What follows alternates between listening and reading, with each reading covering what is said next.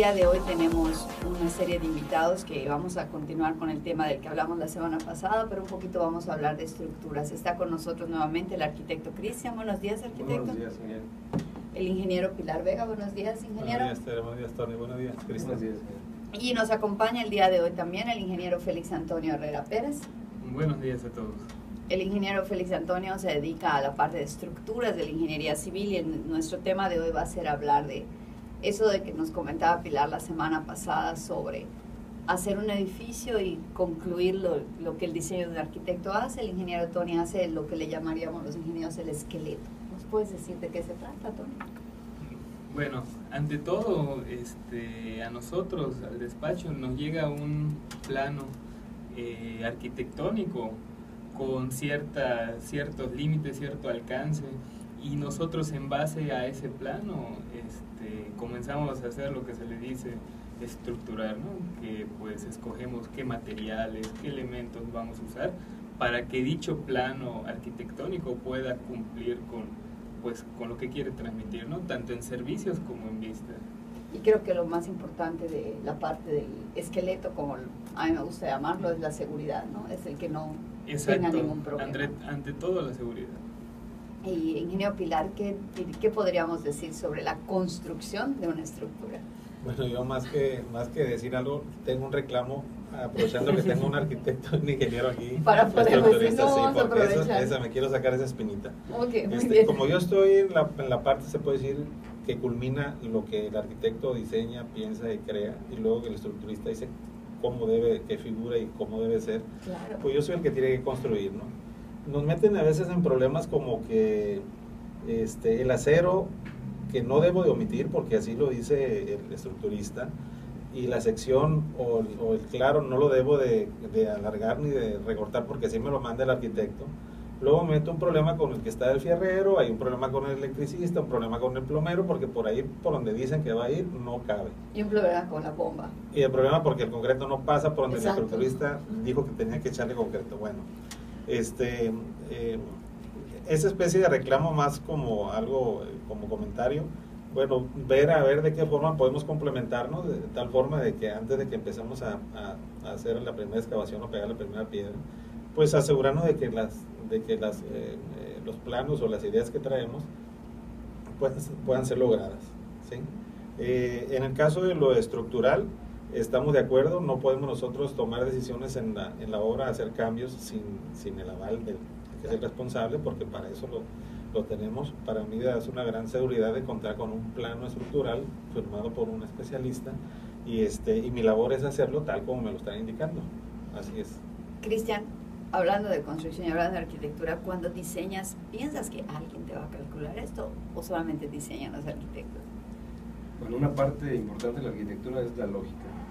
Así lo comentabas dicho. la semana pasada. Entonces, claro que hay que, hay que, hay que tener una lógica, un criterio estructural. No somos especialistas en, en cálculo, Claro. no somos especialistas en, en- en saber el cálculo de la estructura, ni el material, ni las dimensiones. Tenemos un criterio. Pero yo creo que lo más importante de esto es la comunicación, donde estás dando una idea y obviamente vas a tener este respaldo del especialista, del estructurista, a decir, ¿sabes qué? Esa columna, pues no tan delgada no puede ser, hay que hacerla un poco más, más ancha. Eh, tu trave estás pensando de que quieres que no se vea, que sea muy delgada, no aguanta. O sea, esa certidumbre científica de los cálculos matemáticos y lo que hacen los estructuristas, pues es importante al momento de construir, como dice el ingeniero Pilar. Si no hay esa comunicación y tú en tu, en tu idea o en tu proyecto este, se te olvida poner las instalaciones, por ejemplo, luego ves un rompedor ahí en la obra impresionante, donde Claro. ¿quién se me olvidó dónde iba el tubo del agua y dónde iba el tubo de la luz y, y pasa el aire acondicionado. Yo creo que aquí lo importante es esa comunicación, esa integración entre las, entre las- entre todas las, las, este, ramas para que la obra pues se pueda llevar rápido, fácil y práctica. ¿no? Yo creo que estamos llegando a un punto muy interesante, porque la semana pasada hablábamos de un equipo entre arquitecto e ingeniero y ahorita ya le aumentamos un adicional, ¿no?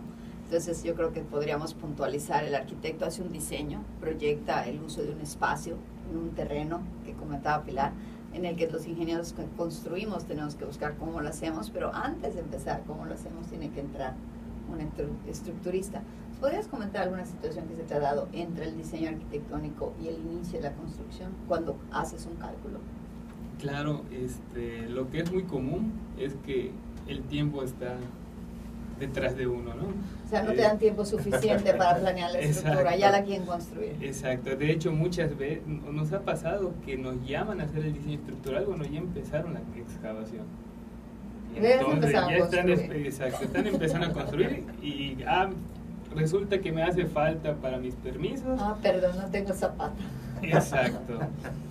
Entonces, pues ahí, si, si normalmente no existe esa buena comunicación en todas, las, en todas estas áreas, pues con el tiempo sobre uno igual se complica, lo complica un poco más. Este, yo creo que una solución para esto sería pues prepararte para lo que vas a hacer no es no, no ver todo al momento, ¿no? Porque sí, muchas veces nos pasa de que en la marcha se están enterando qué documentos necesitan para hacer ciertos trámites. Sí, es verdad, pero en cuanto a estructura, si volvemos a la estructura, ¿Qué pasa? Tú entregas un proyecto estructural y participas posteriormente en una dirección de obra o en una visita de obra de tu proyecto. Sí, normalmente nos, nos hablan para, pues, para dar asesoría, ¿no? Pero esto pasa ya que normal, se coló, ya está todo preparado. Y si hay, existe algún problema, no, hay veces nos dicen, no, ¿sabes qué? Este, e, esa solución no la podemos ver, no la podemos hacer eh, por X o Y razón entonces son, son problemas que se pudieron haber previsto, ¿no? Con un trabajo de equipo. Exacto. ¿Qué piensas, Pilar? Sí, tengo una, yo tengo una pregunta para, para Tony. Eh, voy a decir que a mí en mis obras no me ha pasado, pero he visto en las obras de enfrente y las de los vecinos, ¿no? La de tu primo. Sí, la de mi primo que me platicaron. Eh, pues resulta que hubo unos cambios y esto ya no va a ser eh, oficina, sino que vamos a meter algo diferente y hay que quitar eh, esos dos muros y esas columnas ya no van tampoco. Hay que hacer un salón más grande, pero resulta que eso está en el cuarto piso y nosotros ya tenemos hecho los tres primeros pisos y la estructura ya va, ya va lista. Y prácticamente ya el acero que va desde abajo ya lo tenemos hasta habilitado en el cuarto piso. Bueno, entonces para mí es muy sencillo nomás decirles corten esas varillas y ya no van a estas columnas. y, y, avisen al estructurista a ver qué va a hacer. Yo la pregunta que tengo para Tony aquí es, bueno, eh, en esos casos mm, yo quiero tu punto de vista porque para mí es algo muy sencillo. ¿sí? Eh, obviamente no, no es tan frío el asunto de que corto las varillas y ya no le voy a seguir. Simplemente para mí es muy sencillo hacerlo. O sea, evitar las columnas, no hacerlas. Pues eh, si me dicen, ¿sabes qué? Mira, estas cuatro columnas ya no van, aquí quiero un salón grande, está bien. Este, obviamente, pues hasta el ferrero va y los, las corta, ¿no? Claro. Y yo no las cuelo y ya resolví mi problema, ¿no? El asunto es que eso se debe hacer con el aval del, del, del que calculó el edificio. Por eso mi pregunta es, si a mí me causa este, estrés o, me, me, enfada que me estén cambiando cosas, cuando ya el proyecto tiene más de año y medio en una mesa y que resulta que ya lo estamos haciendo y alguien tomó una decisión diferente, ¿qué es lo que siente un estructurista cuando, cuando sucede eso? Bueno, pues normalmente uno se siente irritado, ¿no? Después de año y medio, dos años de un proyecto estar cambiando y cambiando. Pero pues al fin y al cabo no se puede dejar este, la responsabilidad ¿no? de que tiene que ser un edificio seguro, ¿no? independientemente de que surjan cambios, que se quite, se ponga, siempre se tiene que revisar todos los puntos necesarios para que sea una estructura que cumpla los requisitos de servicio, tanto como la vista que, que, que se quiere producir. Este, y pues al fin y al cabo a uno que tiene pasión por su trabajo siempre le busca el lado bueno, ¿no? Yo estaba pensando en ese, en el problema que te plantea Pilar. Resulta que quitaste cuatro columnas, vamos a suponer que por gracia sea el último nivel, ¿no? ¿Qué haces si ya no puedes prolongar tus columnas? Pues prácticamente volver a calcular. Ahorita nos ayuda mucho los modelos que tenemos, pero sí es, sí es revisar. Estás hablando de revisar todo el edificio. Sí, porque muchas veces se piensa, ah, se le quita peso a la estructura, ¿no? O es mejor pesos. Exacto, no sabes si ese peso está contrarrestando un volteo o tiene alguna razón, ¿no?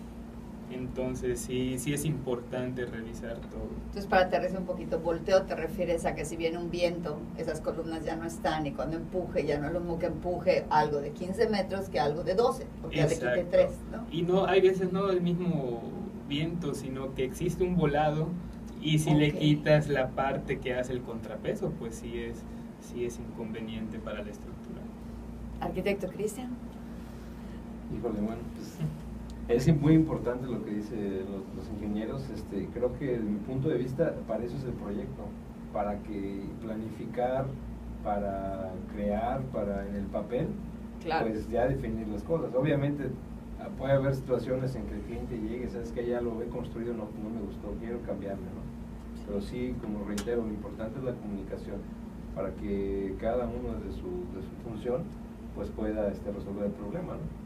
Sí, yo creo que este, estamos volviendo a caer en lo mismo. Es muy importante trabajar en equipo, ¿no? Y, y, como decía Tony, a ellos les hacen correr con la estructura cuando el arquitecto ya planeó siete meses. Y yo oía tu pequeña risa y decía, ojalá que al arquitecto le dieran siete meses para planear, ¿verdad? Pero luego al arquitecto el cliente le da 15 días, o dos semanas si quieren la casa ya. Y no digamos del constructor, que después de seis meses de planos, el constructor quiere que lo hagan. ¿Cuánto tiempo te gusta, Pilar? Bueno, hay cuestiones de que sí, es algo muy difícil. Pero regularmente cuando las obras arrancan, debe de tener, todo el mundo nos basamos en un programa para ejecutar una obra. Y el hecho de postergar significa que te va a costar un poco más en la cuestión de indirectos. El flujo es una cosa y el costo es otra cosa completamente diferente.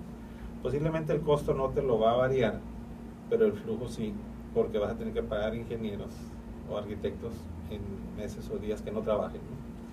Eh, luego se trata de recuperar, pero el tiempo sí es importante y es algo como que no le dan mucha importancia cuando alguien dice, yo creo que le voy a hacer algunos cambios. Ahorita estaba escribiendo aquí una nota en que, bueno, no hay que construir nunca con los planos de permiso, creo como experiencia, decir, ¿estos son planos de permiso? No, a mí dame con los que voy a construir. Casi estoy seguro que me van a decir, son los mismos. Eso no es cierto. El plano de permiso es un protocolo, como dice aquí Tony, es, eh, eso es para que me den el sello a la hora de la hora, resulta que ni siquiera es lo que estoy construyendo. Eh, eso ya por experiencia lo tenemos. Les voy a platicar una anécdota de unos edificios que hicimos, me tocó trabajar en Venezuela y los edificios sí son bastante altos allá, de concreto. Y lo comento esto por la cuestión de que las, las estructuras están diseñadas y el que hizo la ingeniería de hidráulico sanitario, gas y eléctrico, se notaba que no había trabajado sobre los planos del estructurista, que yo reclamé esa parte. Bueno, al final de cuentas lo resolví, este, por, como eran de concreto los edificios, ya vienen los moldes hechos, yo dejé unos pasos para que frente a los elevadores, ahí puse todos los que son las instalaciones, o sea, porque por el muro no cabe, o sea, era un muro de 12 centímetros con la doble malla, el acero que trae de refuerzo y toda esa parte, no cabían instalaciones. Se las puse enfrente. Y me acuerdo que hice los cambios y tuve un problema fuerte con los arquitectos que lo diseñaron.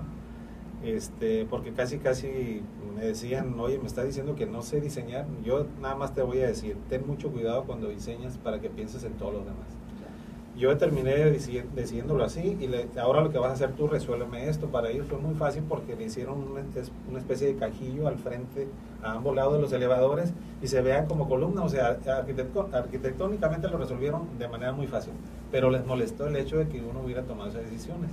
Aquí ya no me ha pasado porque ya tenemos más comunicación, con Cristian siempre estamos pendientes de todo.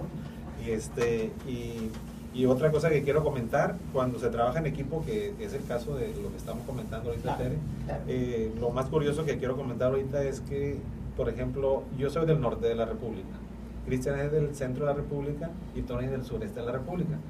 Y, este, y no tiene que ver de dónde seas, simplemente como equipo lo que hagas, no importa de dónde vengas.